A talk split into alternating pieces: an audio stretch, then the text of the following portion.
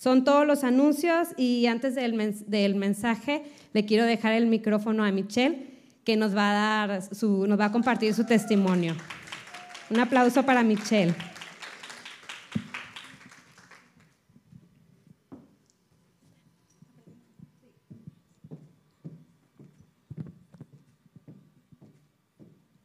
Hola a todas, buenas tardes.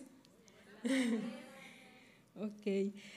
La verdad sí es algo nervioso, le decía Sofía, la verdad qué valor las que se paran aquí, este, como Sofía, el pastor y varias personas más que predican, porque le comentaba Sofía, estoy nerviosa. Y dice Sofía, es normal, no te preocupes.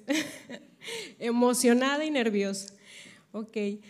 Y cuando Sofía me, me comenta, me manda mensajito y me dice, eh, Michelle, ¿podrás compartir tu testimonio?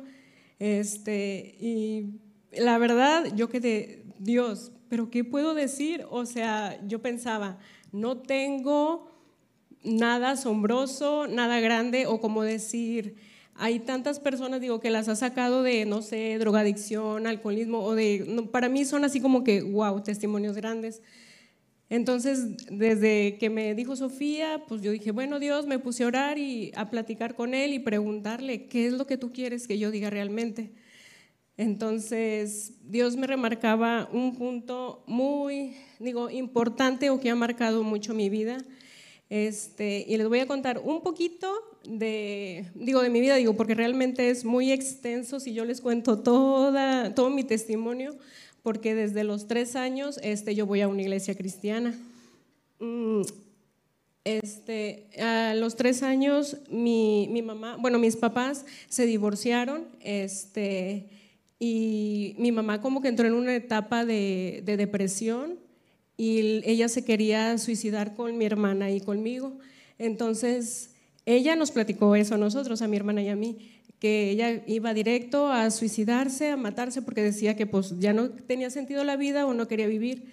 Entonces, mm, yo recuerdo que mi mamá tenía una camioneta con cajuela abierta, mi hermana y yo íbamos en la parte de atrás con un osote grandote de peluche, este, y pues yo solo recuerdo que íbamos atrás y mi mamá pues iba manejando y iba llorando.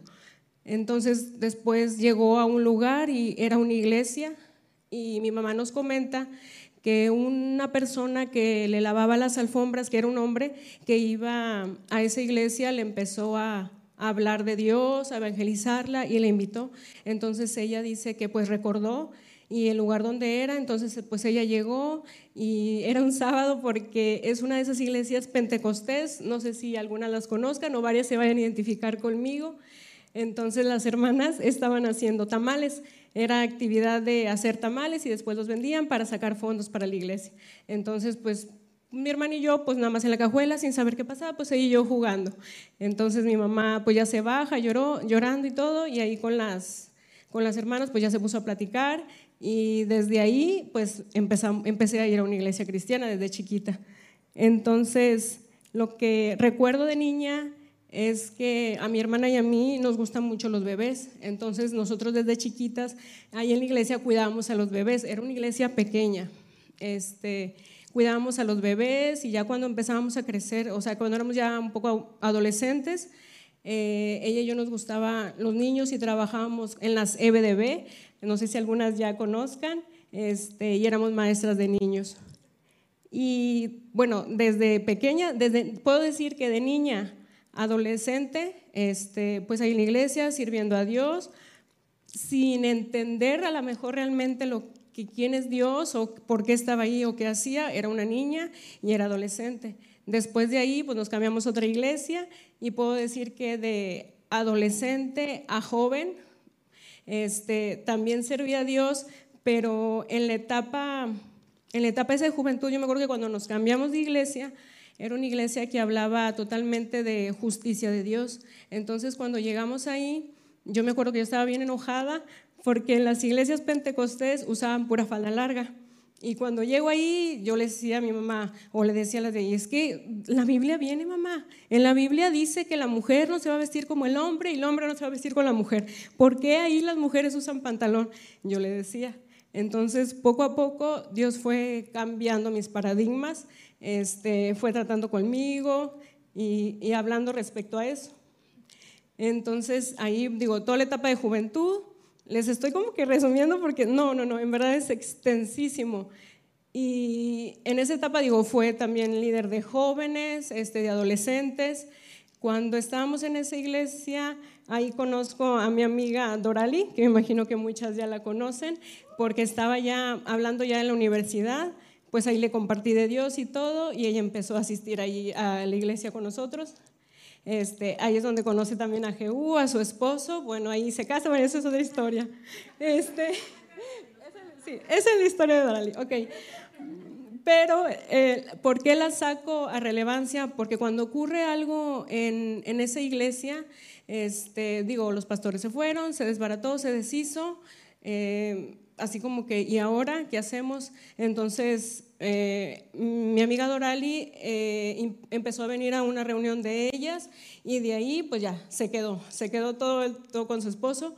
Y ellos, ellos, esa pareja hablaba con nosotros y eran horas y horas de plática sobre, sobre lo que ellos estaban aprendiendo aquí en gracia y fe, pero yo creo que eran horas interminables y nosotros así como que atacándoles, haciéndoles preguntas y le decíamos cómo es posible, porque tú dices que es tan fácil, o sea, le decíamos no puede ser así, porque traíamos paradigmas eh, muy, muy, muy diferentes a lo que, a lo que realmente es la verdad. Y cuando nosotros empezamos a venir aquí a GIF, a lo mejor yo sí venía así como que con pensamientos de, no, pues vamos a ver qué, qué es lo que me están diciendo, qué me enseña, a ver realmente si es la verdad. Y pues sí, aquí, o sea, mi transformación ha sido totalmente diferente. Aquí en GIF yo encontré la verdad, lo que es la verdad de Dios, porque puedo decir, a lo mejor toda mi vida fui cristiana o desde los tres años, pero no conocía realmente lo que es a Dios. Disculpe, soy un poquito llorona. Es lo que le decía, soy un poquito. Ok, este, vivía, mm, en, realmente yo antes vivía en esclavitud porque mi vida, se los puedo mencionar, si todo el tiempo servía a Dios y lo amaba y yo trataba de hacer lo que Él decía y de obedecerlo, yo estaba mm, eh, en mi cabeza, ustedes imagínense, una lista enorme de cosas de, no sé, para empezar, oré, palomita, leí la Biblia, palomita. Gracias. Este, no sé, no le, no, ahora no, no sé, le contesté a mi mamá, Rachita. Este, no, no sé, cualquier cosa que yo pudiera ver que es lo bueno y lo malo, tenía esa lista interminable donde yo tenía que estar palomeando o tachando lo que hice o lo que no hice. Y todo el tiempo me sentía a lo mejor juzgada, me sentía culpable, me sentía condenada, pero yo misma lo hacía. Yo misma me culpaba, yo misma me condenaba. Así se puede decir que viví toda mi vida hasta que realmente llegué a gracia y fe y encontré lo que es la verdad. Entonces aquí mm, Dios me marcaba esto. Por eso lo menciono, me dice, lo principal que ha pasado en mi vida es que Él me hizo libre me ha hecho totalmente libre aquí. Yo ya no estoy.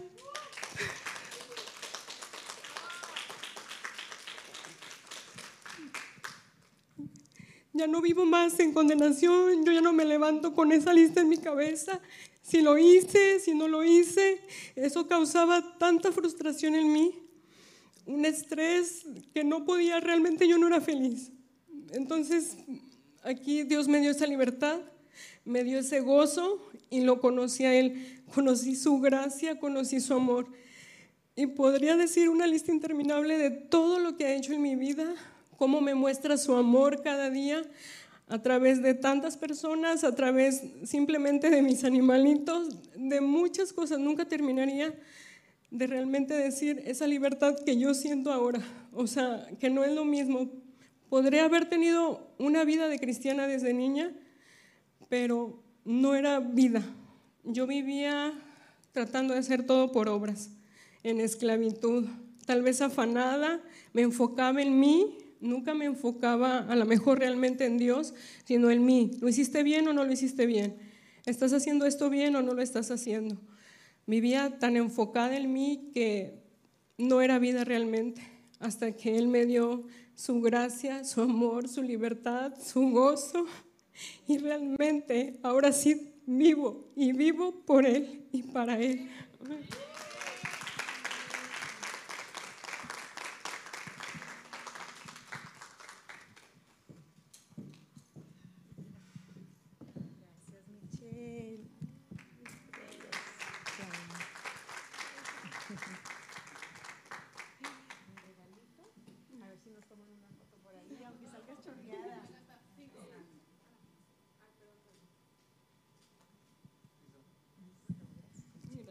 Muchas gracias para Michelle. Wow, qué testimonio tan, tan, tan poderoso. Este me llama la atención que decía, pues de qué puedo hablar, no es algo como que tan grande.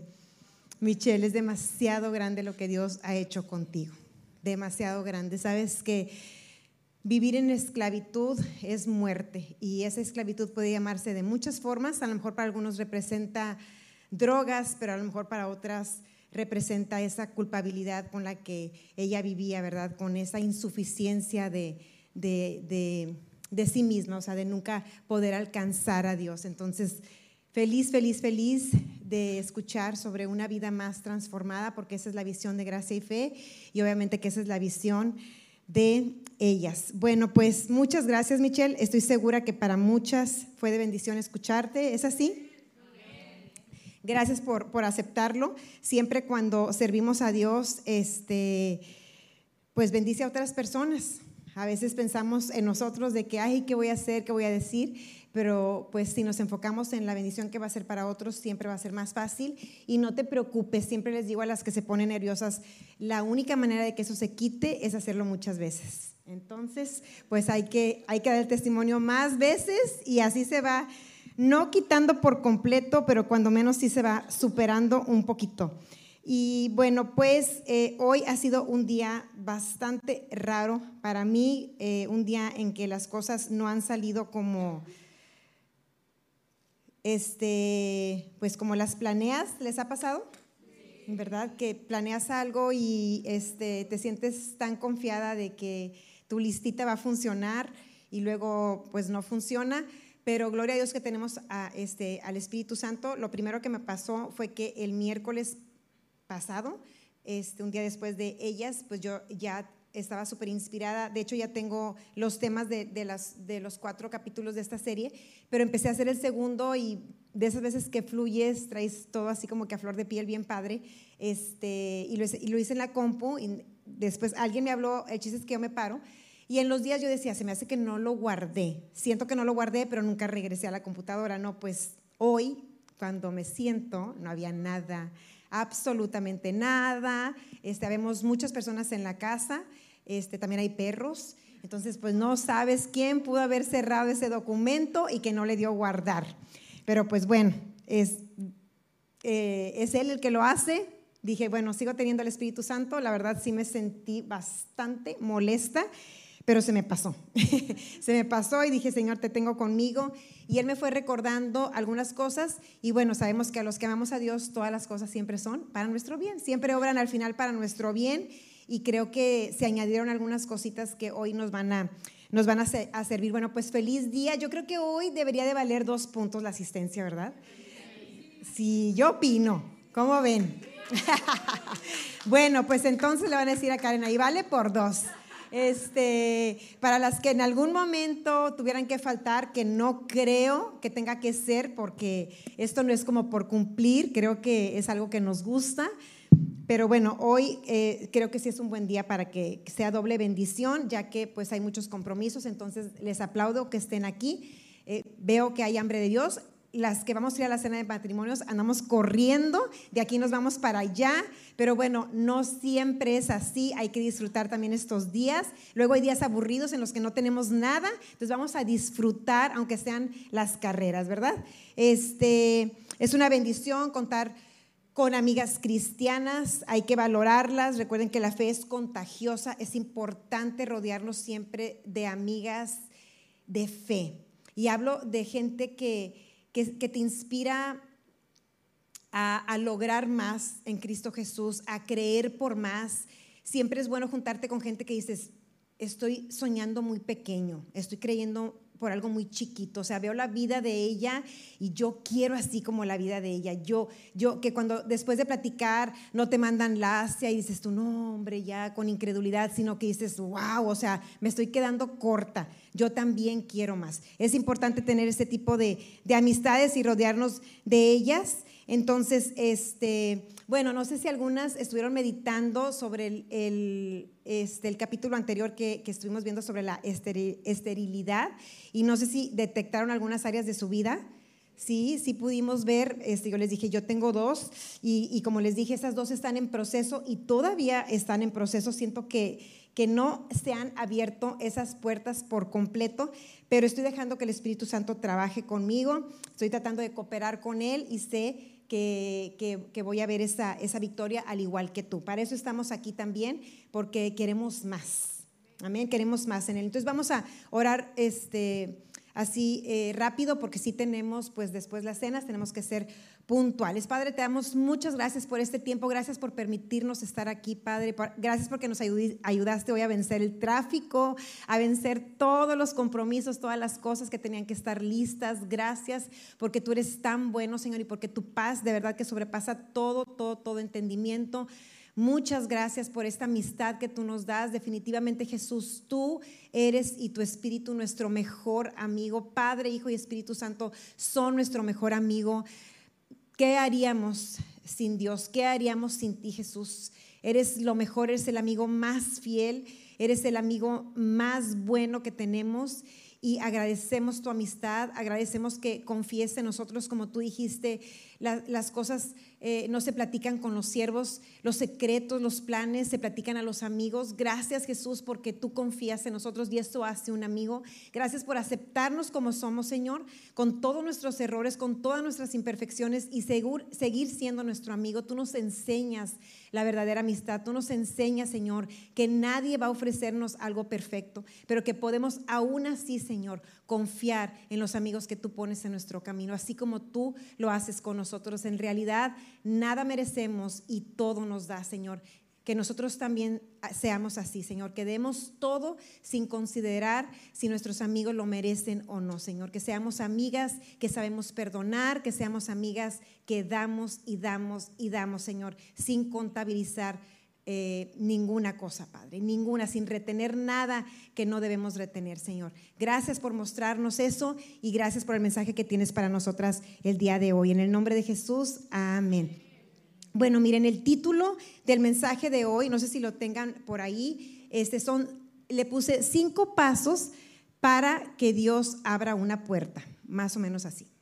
para que Dios abra una puerta. Ahora, Sé que el título puede estar engañoso porque te puedes pensar como que ah, hay una fórmula para que yo pueda, eh, pues digamos que controlar o que yo pueda como este, presionar a Dios para que abra la puerta. Pero sabemos que eso no es así. ¿verdad? A Dios no lo podemos presionar, a Dios no lo podemos estudiar, o sea, no podemos decir, ah, ya aprendí, porque todas las cosas ya aprendí cómo, cómo funciona Dios, porque todas las cosas en Cristo son por fe. Entonces, la fe no se puede poner en una fórmula, no se puede este, sintetizar en, en, pasos. Entonces, simplemente yo lo hice así porque son cinco cosas que yo vi en Ana y que a mí me ayudan a estructurar mi mensaje y también me ayudan a estructurar mi corazón, a ver cuáles son las cosas que yo puedo aprender o que yo puedo este, imitar de, de Ana. Recuerden que no podemos nosotros imitar las cosas que hacen otros porque no son las cosas que hacen las que nos van a dar a nosotros también la victoria. Pero lo que la palabra sí nos invita a hacer es imitar, ¿verdad? Pablo decía, imitar la fe. Pablo decía, imiten mi fe. También dice, imiten la fe de sus pastores. Entonces, a lo mejor ustedes no van a hacer lo mismo que hacen sus pastores, pero sí pueden imitar su fe. Entonces, yo aquí, en estos cinco pasos, digamos que yo estoy como aprendiendo sobre la fe que tuvo Ana, ¿ok? Entonces, nada más para dejar eso en claro, que no es una fórmula, además de que también es por fe, también siempre tiene que ver con el corazón. Entonces nosotros podemos hacer cosas, pero si nuestro corazón no está bien, no, no vamos a tener victoria, porque a la gente podemos de cierta forma engañarla, pero a Dios no lo podemos engañar. Y no me refiero a engañar en que seamos malas, de que le quiero hacer una jugada, sino de que podemos hacer algo, pero Dios siempre conoce lo profundo de nosotros. Entonces Él mismo nos va, nos va a seguir cerrando la puerta porque va a decir, no me has captado. Me explico, ¿verdad? Entonces, esto es espiritual y pues nada más para que tengan eso este, en mente. Eh, vamos ahora, vamos a, perdón, a leer primera de Samuel. Es, eh, creo que es, el primer capítulo, sí. Es del 12 al 20, si no me equivoco. Cintia, por ahí te lo pasé, porque yo lo traigo aquí. Es que aparte, o sea, mi impresora, o sea, no pude imprimir. Les digo que fue un día yo dije, Señor, tú vas a hacer cosas grandes hoy porque hay mucha cosa rara. Bueno, entonces yo se los voy a leer de aquí. Ustedes pueden seguirlo ahí en pantalla o en su Biblia si la traen. Y es desde el 12. Ok. Y dice, ¿qué versión es la? Ay, qué raro. Bueno, si es más menos palabras, es por cuestión de, la versión, ¿ok? Dice, y se levantó Ana después que hubo comido y bebido en Silo, y mientras el sacerdote Elí estaba sentado en una silla junto a un pilar del templo de Jehová, ella con amargura de alma oró a Jehová y lloró abundantemente e hizo voto diciendo, Jehová de los ejércitos, si te dignares mirar a la aflicción de tu sierva y te acordares de mí, y no te olvidares de tu sierva, sino que dieres a tu, a tu sierva un hijo varón, yo lo dedicaré a Jehová todos los días de su vida. Y no pasará navaja sobre su cabeza. Mientras ella oraba largamente delante de Jehová, Elí estaba observando la boca de ella. Pero Ana hablaba en su corazón y solamente se movían sus labios y su voz no se oía. Y Elí la tuvo por ebria. Entonces dijo Elí, ¿hasta cuándo estarás ebria? Digiere tu vino. Y Ana le respondió diciendo, no, Señor mío, yo soy una mujer atribulada de espíritu, no he bebido vino ni sidra, sino que he derramado mi alma delante de Jehová. No tengas a tu sierva por una mujer impía. Ya ven, las impías son las que se, se alcoholizan. Bueno, porque por la magnitud de mis congojas y de mi aflicción, he hablado hasta ahora. Elí respondió y dijo, ve en paz, y el Dios de Israel te otorgue la petición que le has hecho. Y ella dijo, halle tu sierva gracia delante de tus ojos. Y se fue la mujer por su camino y comió y no estuvo más triste. Y levantándose de mañana, adoraron delante de Jehová y volvieron y fueron a casa en Ramá. Y el Cana se llegó a Ana, su mujer, y Jehová se acordó de ella. Aconteció que al cumplirse el tiempo, después de haber concebido Ana, dio a luz un hijo y le puso por nombre Samuel, diciendo, por cuanto lo pedí a Jehová. Creo que es del 9 al 20. ¿Sí? Ok, hasta aquí vamos a, leer hoy de eh, eh, esta historia. Entonces aquí, bueno, después de que su marido la, consoló y que la hizo que comiera y todo, pues Ana va y hace un voto y ese voto fue que ella eh, consagró esa petición que, le hizo a Jehová. O sea, le pide un hijo, pero al mismo tiempo se lo, lo consagra, ¿verdad? ¿Lo recuerdan? Este, ella le dice, si tú me das, usted lo, lo, volvimos a leer, si tú me das un hijo varón, pues yo lo voy a dar para ti. Ella, ella, aún sin tenerlo, ella ya se lo estaba entregando a Dios. Eh, yo las exhorté a que nosotros también, si teníamos una petición delante de Dios y que no habíamos visto la puerta abierta, eh, vimos cómo a veces puede ser el enemigo, pero si tenemos discernimiento, sabemos que cuando es el enemigo simplemente lo reprendemos y las cosas fluyen. Eh, cuando es el enemigo es lo más fácil del mundo, ¿ok? Eso es súper fácil, se va en un 2x3, se arregla el asunto. Lo difícil es cuando es nuestra manera de pensar, porque si no cedemos a Dios, a veces es largo en lo que nosotros renovamos nuestra mente. Y este, pues en el caso de que Dios tenga una puerta cerrada, digamos que no es difícil, pero tiene que haber eh, la humildad, tiene que haber la, rendición, la entrega, que es lo que Ana, hizo. Y bueno, ella consagró a Dios este, a su hijo, ¿verdad? Y el primer punto que yo quiero que veamos hoy es el de, si me lo pueden poner por ahí, y es que es una oración sincera. Entonces, lo primero que vemos en Ana es que ella oró. ¿Ok? Y cuando Ana ora, ella oró de una manera diferente. Tan es así que Elí, que era el sacerdote, digamos que se, pues como que se sacó de onda, porque en ese tiempo, pues solamente estaban acostumbrados a escuchar las oraciones en voz alta.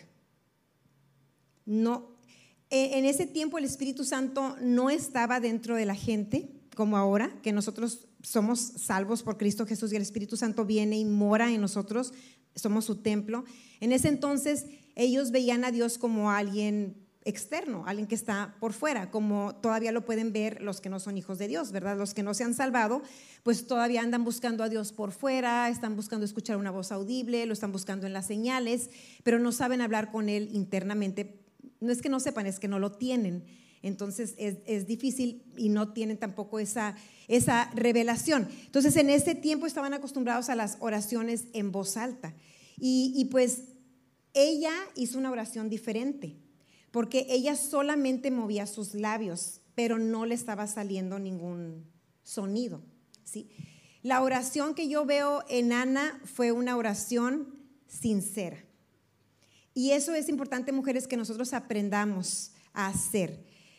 Cuando nosotros vamos ante Dios, siempre es importante derramarnos delante de Él, sobre todo cuando estamos buscando su voluntad o cuando estamos buscando tener eh, el, éxito en algún deseo de nuestro corazón, como tener un hijo, como ya vimos, como casarte, como cumplir el propósito eterno que Dios tiene para nosotras. ¿sí? Es importante siempre ser sincera y salirnos de lo que creemos como existente. Y cuando tú buscas una relación verdadera con Dios, dejas de hacer las cosas religiosas. Como Michelle decía ahorita, o sea, yo no lo conocía de esta forma, yo lo conocía como una lista de, de, como dirían en inglés, de do's y don'ts, ¿verdad? De esto sí y esto no. Esto sí se hace, esto no se hace, esto sí se hace, esto no se hace. Ella no tenía una relación sincera con Dios. Y eso yo veo que Ana este, lo tenía. Veo que ella lleva esa frustración y esa amargura a la oración. Ella no descargó la amargura, como ya lo habíamos visto, con Penina, ni tampoco descargó la amargura con su esposo, sino que ella fue y derramó esa amargura con Dios. Ella emocionalmente estaba mal. ¿Te has sentido emocionalmente mal, mujer? Si somos mujeres, yo creo que la que dice que no, le va a crecer la nariz así hasta acá. Todas, porque de hecho Dios a nosotros nos hizo más emocionales que a los hombres. Entonces, este, hay ocasiones en las que nuestras emociones están, nos están pegando, ¿verdad? Y ella tenía mucha amargura a causa de que su matriz estaba cerrada, pero ella derramó todo ese sentimiento, toda esa emoción, fue sincera con Dios y oró. Y dice la palabra que oró largamente. No estoy diciendo que una oración larga, una oración corta sea mejor o peor que otra, pero sí puedo ver que ella tenía tiempo para Dios. Que no, que no fue una oración expresa en la que tú dices, bueno, pues ahorita le scrolleo aquí al Instagram y ya duré una hora y luego me aviento Facebook una hora. Ahora sí, un minuto, Señor, háblame, háblame, háblame, quiero escucharte, pero en un minuto. No veo a una Ana así. Veo que ella tiene paciencia delante de la presencia de Dios, que ella es sincera, porque dice que oró largamente. El punto número dos, por favor. Hoy va a ser muy, muy, muy práctico. Ok, entonces, este, no es la primera vez que vemos aquí a, una mujer que es criticada por, por, su entrega a Dios. ¿Recuerdan a la mujer del, alabastro de, de perfume? Cuando ella va y hace esa entrega sacrificial a Jesús, la criticaron, ¿verdad? Dijeron, ¿por qué? O sea, ¿cómo se atreve a gastar tanto dinero en ungirlo si los pobres, los pobres se están quedando sin comida? Y fíjate que siempre pienso en eso porque digo, el que lo criticó, el que quería darle a los pobres era Judas, que era el ratero. Entonces, siempre el que critica tus dádivas a Dios es el que tiene un corazón ratero. Amén. Es la verdad. Entonces aquí te digo, ella fue criticada por Elí. Ahora, ¿cuál es la reacción de Ana ante Elí? otra cosa que veo, ese es el, punto número dos, y es que ella honra a sus autoridades. Esto es bien importante, mujeres, porque es algo bien sutil con lo que el enemigo puede estancarnos eh, en nuestra vida. Cada año Ana estaba llorando. Lo leímos ahí que cada año era lo mismo. Ella lloraba y estaba triste por no poder tener hijos, porque no le, no le tocaba esa porción extra de carne, porque ella no tenía este, hijos. Estaba muy afectada por esa esterilidad, pero como te digo, y ella no estaba enojada con la gente. Ella no se enojaba con las, con las personas, no respondía mal.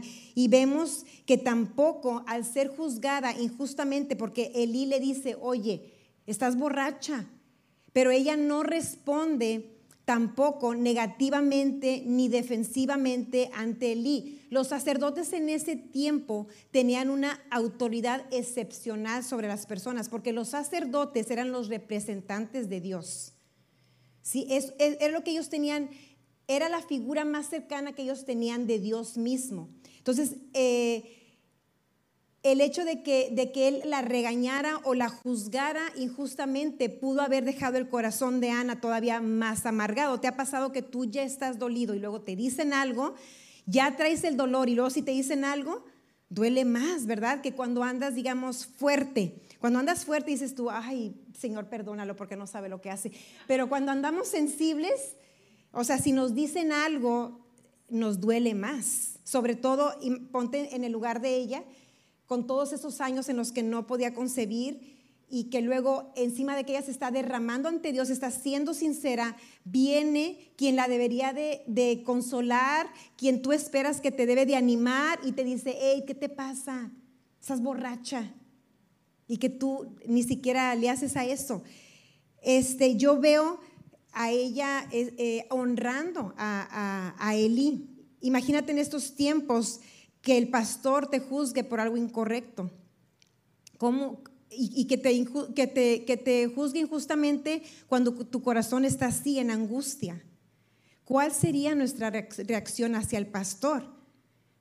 Diríamos, ay, viejo mugroso, ni sabe lo que yo estoy pasando, son unos feos. ¿Cuál sería nuestra reacción? Y, yo estuve este, meditando mucho en esto. Fíjate que durante el tiempo del ayuno hubo un momento en que, hubieron varios momentos en los que el Espíritu Santo se derramó, pero hubo un momento en que el Espíritu Santo se comenzó a derramar. Eh, digo, me, refiero a que se empieza a manifestar, ¿sí? Este, si eres de gracia y fe, seguramente has estado en algún momento de esas manifestaciones gloriosas del Espíritu Santo.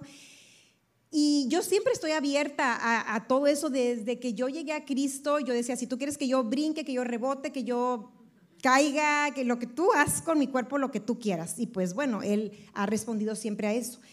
Este, y, y en esa ocasión yo decía, ¿por qué no puedo? O sea, ¿por qué no puedo recibir? ¿Por qué no siento? Quiero sentirte, Espíritu Santo, quiero sentirte, quiero sentir algo, lo que tú quieras, pero quiero sentir algo. Y así estuve un rato y yo decía, ¿qué onda? O sea, qué raro. Y me gozaba de escuchar a los demás, pero, pero yo decía, es que yo no estoy sintiendo. Ahora, las manifestaciones del Espíritu Santo no se, sí se pueden fingir, pero cuando somos, tenemos discernimiento, nos damos cuenta quiénes fingen y quiénes no fingen. Aparte, si finges, ya no recibes lo real. Entonces, lo mejor es siempre mantenerte quieto hasta que pase algo. Y si no pasa nada, es por fe. Vivimos por fe, no tenemos que sentir, ¿verdad? Este, pero aún con todo eso es bonito tener una experiencia de ese tipo. Entonces de repente escucho al Espíritu Santo y me dice, Sofía, es bien, bien importante que tú siempre honres a las personas. Y yo dije, ay Dios santo, ¿a quién no he honrado? Entonces él me comenzó a enseñar sobre, sobre la honra. Y, y en ese momento yo empecé a pedir perdón porque no fueron acciones que yo tuve eh, contra personas, sino fueron como críticas internas, ¿sí? No sé si también alguna la ha tenido, ¿verdad? En que tú no dices nada, pero por dentro, pues haces un juicio. Y cuando tú haces un juicio, aunque no lo digas, como te digo, pues Dios conoce todas las cosas, al final es algo que detiene y que cierra, que cierra. Entonces me dijo, si, si, si no honras, no vas a tener participación eh, de mi presencia, o sea, en ese sentido de que se te manifieste de que tú tengas una experiencia. Entonces comencé a pedir perdón y después de eso, ay Dios, tuve una llenura, pero increíble, increíble. Empecé a tener gemidos indecibles, o sea, Dios hizo algo poderoso conmigo, poderosísimo. Y ahí me di cuenta eh, una vez más del poder que tiene la honra. Tiene mucho, mucho poder. Por eso el enemigo siempre trata de, de, de enemistarte o de dividir o, de poner este, malos pensamientos sobre, sobre las personas y lo hace mucho con las autoridades. Entonces es bien importante que mantengamos nuestro corazón limpio y que aprendamos como Ana a honrar a nuestras autoridades aún cuando veamos que ellos tienen, que ellos actúan injustamente, porque son personas, como todos somos personas, o sea, también viven con una carne, ¿sí? Eh, este, y estos, te digo, son puntos, parecen, son simples, son prácticos, pero son bien profundos, porque todos tienen que ver con el corazón. Entonces, número dos, honrar a nuestras autoridades. Eso incluye el esposo casadas y al ratito las vamos a poner bien como trapeado. No, no sé. Que dice, no, ya me estoy sintiendo mal, ya no voy a ir. Este, no, no se preocupen, de mujer a mujer todo se vale, ¿sí o no? Ahí al rato el hombre se va a encargar de los hombres gloria a Dios. Síganle intercediendo así potente, potente. Y yo me voy a encargar de ustedes, pero pues como ya están acostumbradas, no va a pasar nada grave. Este, número tres es mezclar la palabra con fe y le puse slash descanso porque haz de cuenta que cuando tú tienes fe, cuando tú escuchas una palabra y le pones fe, va a producir descanso. Elí le dice, cuando ella le dice, oye, yo no estoy tomada, o sea, yo simplemente estoy, estoy derramándome ante Dios y ella le explica lo que está haciendo. ¿Qué pasa con Elí? Que Elí la bendice y le dice, Dios te dé la petición que tú le has hecho. Elí le profetiza. Si ella se hubiera ofendido y ella se hubiera defendido ante Elí o hubiera guardado más rencor, se hubiera amargado más, ella se hubiera perdido de estas palabras llenas de poder, porque Elí como autoridad en Cristo, como una autoridad de Dios, él le habla y le dice, tú vas a tener lo que le has pedido. ¿Sí? Y, y, me encanta porque Ana se la cree. ¿Y cómo me doy cuenta que Ana se la cree? Porque dice, después de eso dice que ella ya no lloró más, dice que ya no estuvo triste. Entonces vino un descanso. A la vida de Ana vino ese descanso. ¿Te das cuenta? Cuando tú realmente pones fe en algo que Dios te habla, va a producir en ti un descanso. Es por ejemplo el descanso que Michelle comenzó a tener. Cuando ya tienes fe en que es por Él, en que Él es el que hace las cosas y que no tiene que ver contigo, tú comienzas a descansar. De hecho, en Hebreos 4.12, no, 4, ¿qué es? Por ahí les pasé las citas, por favor. 4, creo que es Hebreos 4, 1 y 2, dice, temamos pues, no sea que permaneciendo o aún en la promesa de entrar en su reposo, algunos de vosotros parezcan no haberlo alcanzado ya, no haberlo alcanzado, porque también a nosotros se nos ha anunciado la buena nueva como a ellos, estaba hablando del pueblo de Israel, pero no les aprovechó el oír la palabra por no ir acompañada de fe en los que la oyeron. E, en, esa ocasión solamente Josué y Caleb tuvieron fe en esa palabra, en la palabra que Dios les dio que esa tierra iba a ser de ellos y ellos obtuvieron descanso. Y debido a ese descanso, ellos fueron herederos de la tierra prometida. Amén. Solamente ellos, de todos los miles de hebreos, que salieron de Egipto, solamente ellos lograron entrar a la tierra prometida. Entonces, cuando Dios nos da una palabra, te la da a través de tu, autoridad. Hay un mensaje que Dios le da a tu autoridad o tu autoridad como Espíritu Santo te habla directamente de la palabra. Mujeres, es importante mezclarlo con fe. Cuando escuchamos la palabra, hay que encontrar el descanso. Cada promesa de la palabra de Dios es como una almohada. ¿Ok? Es algo en lo que podemos reposar, es algo sobre lo cual nos podemos apoyar y saber que va a estar bien, que lo que Dios dijo va a ser hecho. Y eso va a transformar también nuestro estado de ánimo. Y me encanta porque porque Ana dice que ya ahí dice que la palabra que ella ya no estuvo triste, o sea, tuvo un cambio que solamente hace la fe, cuando tú crees algo. Este, entonces, en esa área en la, que, en la que tú dices, estoy cerrada, tenemos que lograr ese descanso. Tenemos que creer lo que Dios nos ha hablado. Si Dios te ha dicho, tú vas a ser la presidenta de México, pues tienes que descansar en eso y creértela, porque Dios habló. Amén. Cuando Dios habla, hay que creer y hay que descansar. Una vez que tú has consagrado ese deseo, si tú ya consagraste ese deseo, mujer, yo te puedo decir lo que sigue. Y lo que sigue es descansa. ¿Ya lo consagraste? Ya.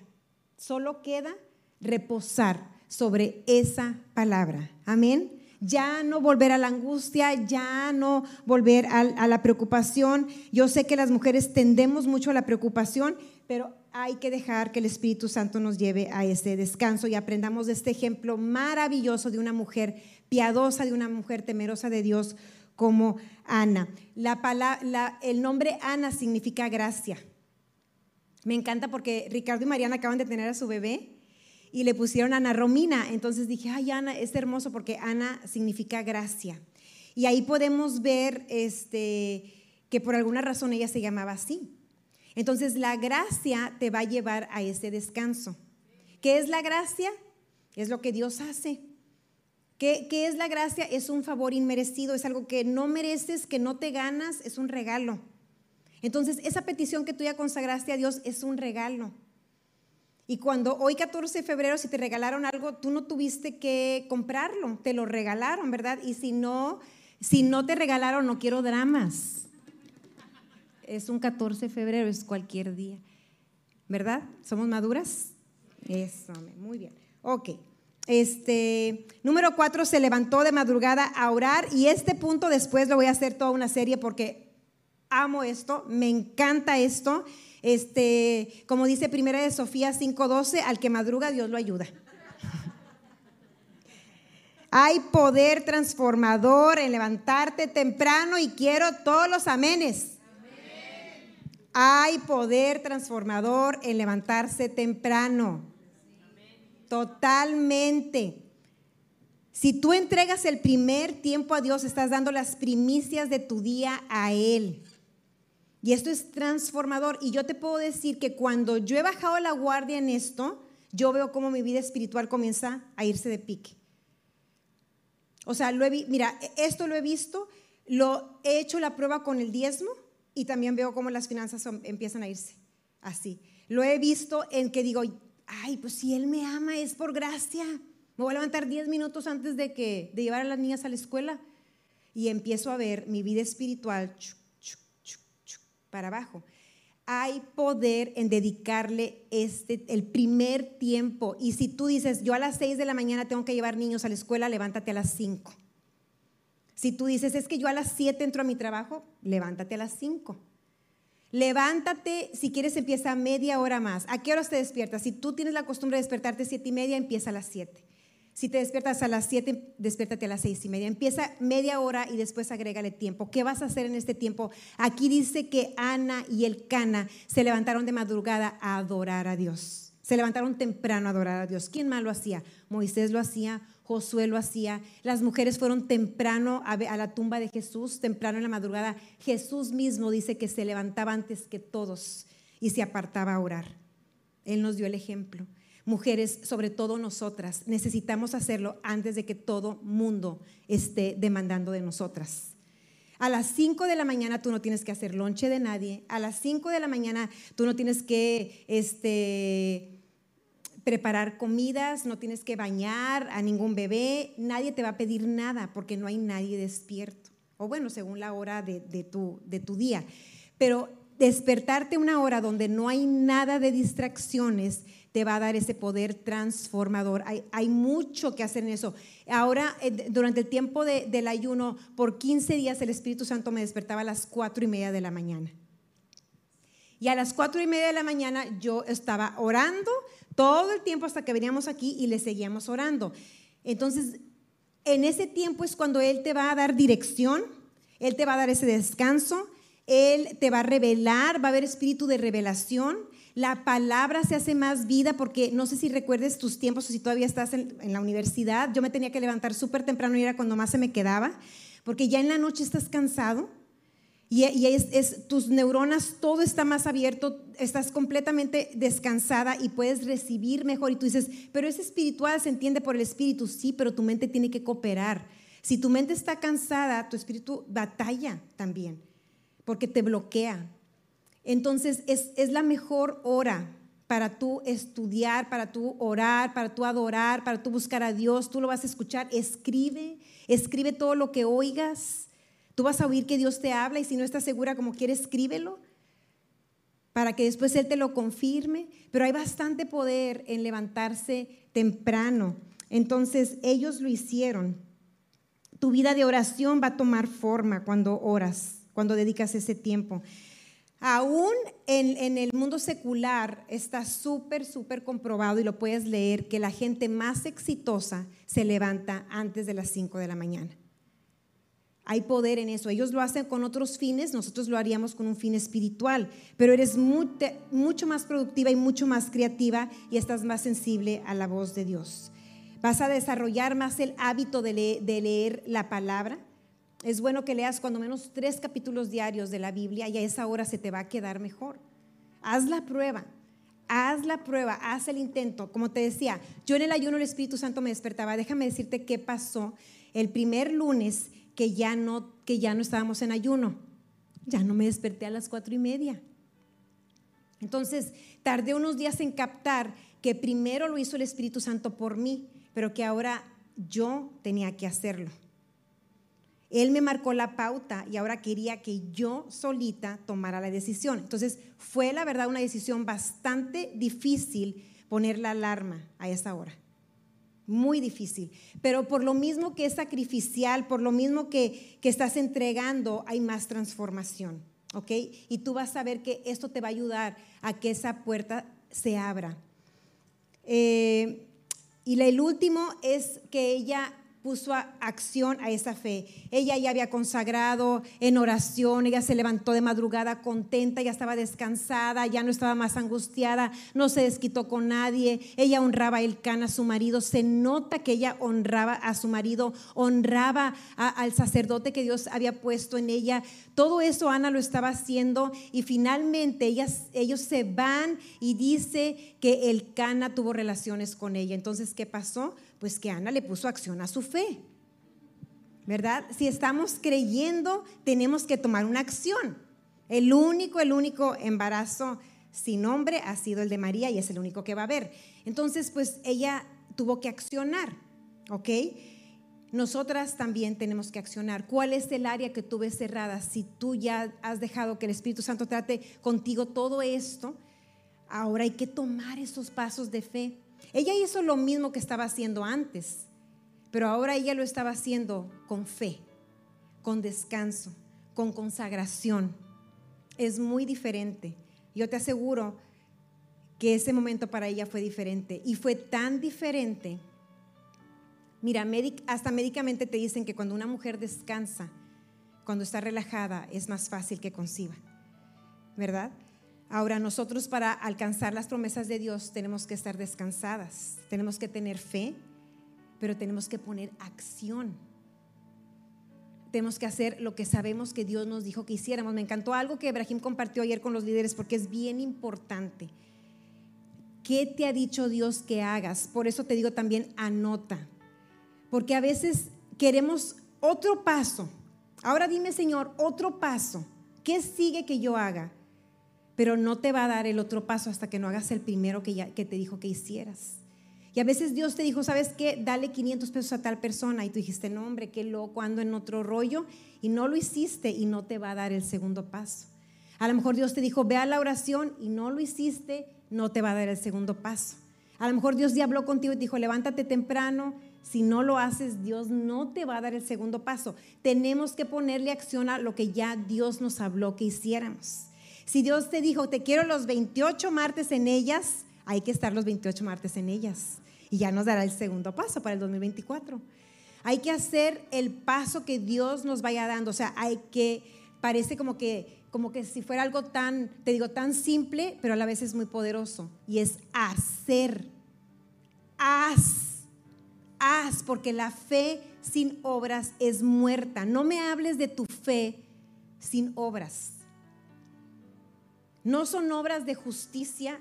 No hacemos cosas para justificarnos delante de Dios. No obramos para tener más gracia delante de Dios. Hacemos las obras que Él nos pide porque tenemos fe.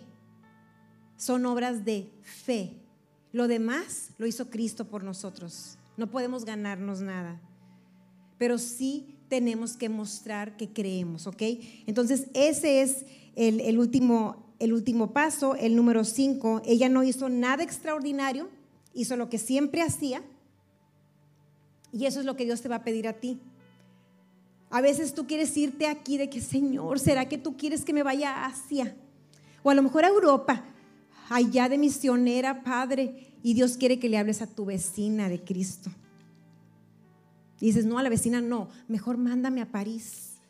Allá sí, allá, pero sabes que puedes ir a París y no lo vas a hacer. Hay que hacer el primer paso. Ella te digo, no hizo nada ordinario, digo nada extraordinario, hizo lo que seguramente siempre hacía con el cana. Pero ahora, ahora la diferencia fue que Dios se acordó de ella. Dice la palabra que se acordó de ella y abrió su matriz. Ese mismo año cambió la historia de la vida de Ana. Y este mismo año puede cambiar la historia de tu vida. El martes pasado les dije que habíamos concebido durante la oración, ¿se acuerdan? yo sé que concebimos. Y déjame profetizarte que al repasarte estos puntos, el Espíritu Santo va a revelarte toda la logística para tu milagro. Porque tú ya lo estás cargando. Solo necesitas confiar en Él. Solo necesitas consagrar todos los días todos los días consagrar tu vida a Él, todos los días humillarte, todos los días orar, todos los días buscarlo con un corazón sincero, no para cumplir, como decía Michelle, no para cumplir, sino para amarlo, para tener intimidad con Él, para conocerlo, para escuchar cada instrucción. Entonces, igual que Ana, nosotros ya estamos embarazadas de nuestro milagro. Y yo creo que este 2023 vamos a cargar ese milagro en nuestros brazos. Amén. Lo creemos. Vamos a orar. Padre, te damos gracias. Si quieren, pónganse de pie. Tenemos dos minutos para orar. Padre, te damos gracias por la palabra, Señor. Te damos gracias por lo que tú, Espíritu Santo, nos, nos has hablado, Señor, en esta tarde. Creemos que tú estás haciendo algo con nosotros, Señor creemos, sabemos que no podemos ver todas las cosas, pero creemos en lo espiritual y creemos que dentro de nosotros desde el martes pasado algo pasó, Señor. Algo pasó y seguimos consagrándonos a ti.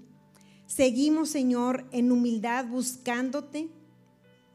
Queremos, Señor, pasar más tiempo contigo, no porque estemos buscando forzarte a darnos ese milagro o a que tú abras esa puerta, Padre, sino que Realmente, Padre, el, interés de nuestra vida es cumplir con el propósito eterno que tú tienes para nosotras, Señor. Queremos cumplir con aquellas cosas sobrenaturales, Señor. Queremos ver que esas áreas donde, donde estamos cerradas son áreas de oportunidad para que tú puedas eh, dar vida a lo sobrenatural a través de nosotras. Queremos cooperar contigo, queremos ser esos instrumentos tuyos, queremos ser, Señor, esas mujeres que son que son instrumentos para que tú, Señor, plasmes sobre esta tierra, para que tú manifiestes, Señor, lo sobrenatural, lo extraordinario, lo que todos saben que nosotras, Señor, no podíamos hacer.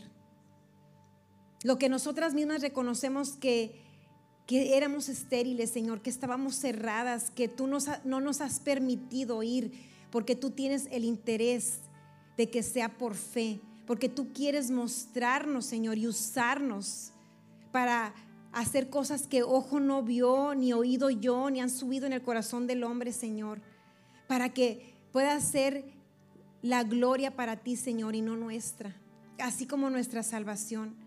Queremos que sea por gracia, queremos que sea por fe, queremos que sea, Señor, del Espíritu. Así que nos consagramos más y más a ti, Señor, nos rendimos más y más a ti, descansamos en tus promesas y creemos que lo mejor, Señor, es que no metamos mano negra en esto. Que podamos, Señor, morir cada día, renunciar a nosotras mismas, vernos crucificadas juntamente con Cristo y dejar que tú vivas, que tú seas, que tú abras esa puerta y no nuestras fuerzas, Señor. No queremos nada que no venga de ti. Hemos tomado esa decisión, no queremos absolutamente nada que podemos producir nosotros por nuestra propia carne.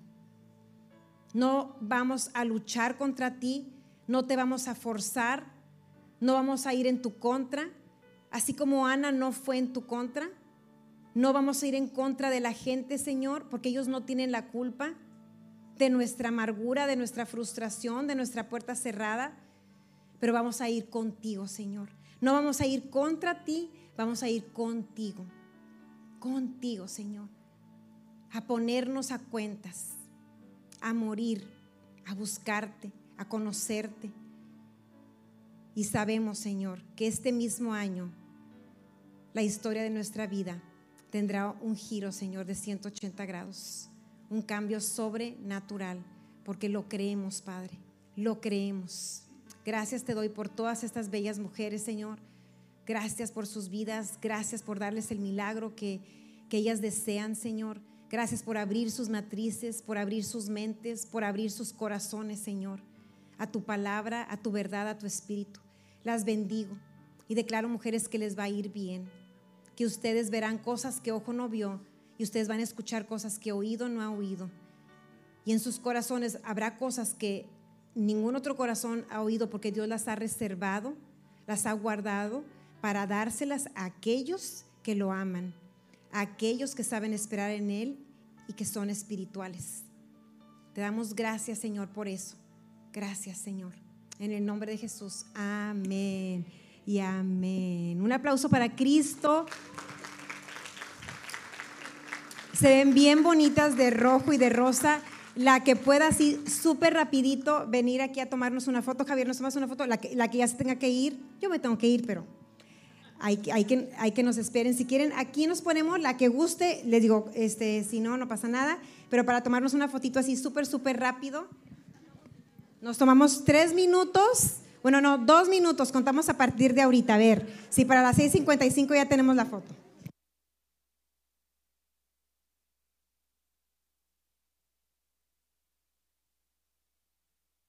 tienen que subirse como para hacerlo más chiquito, no tan largo. ¿Verdad, Javier? O sea, más... Sí, vengan, vengan. Vénganse.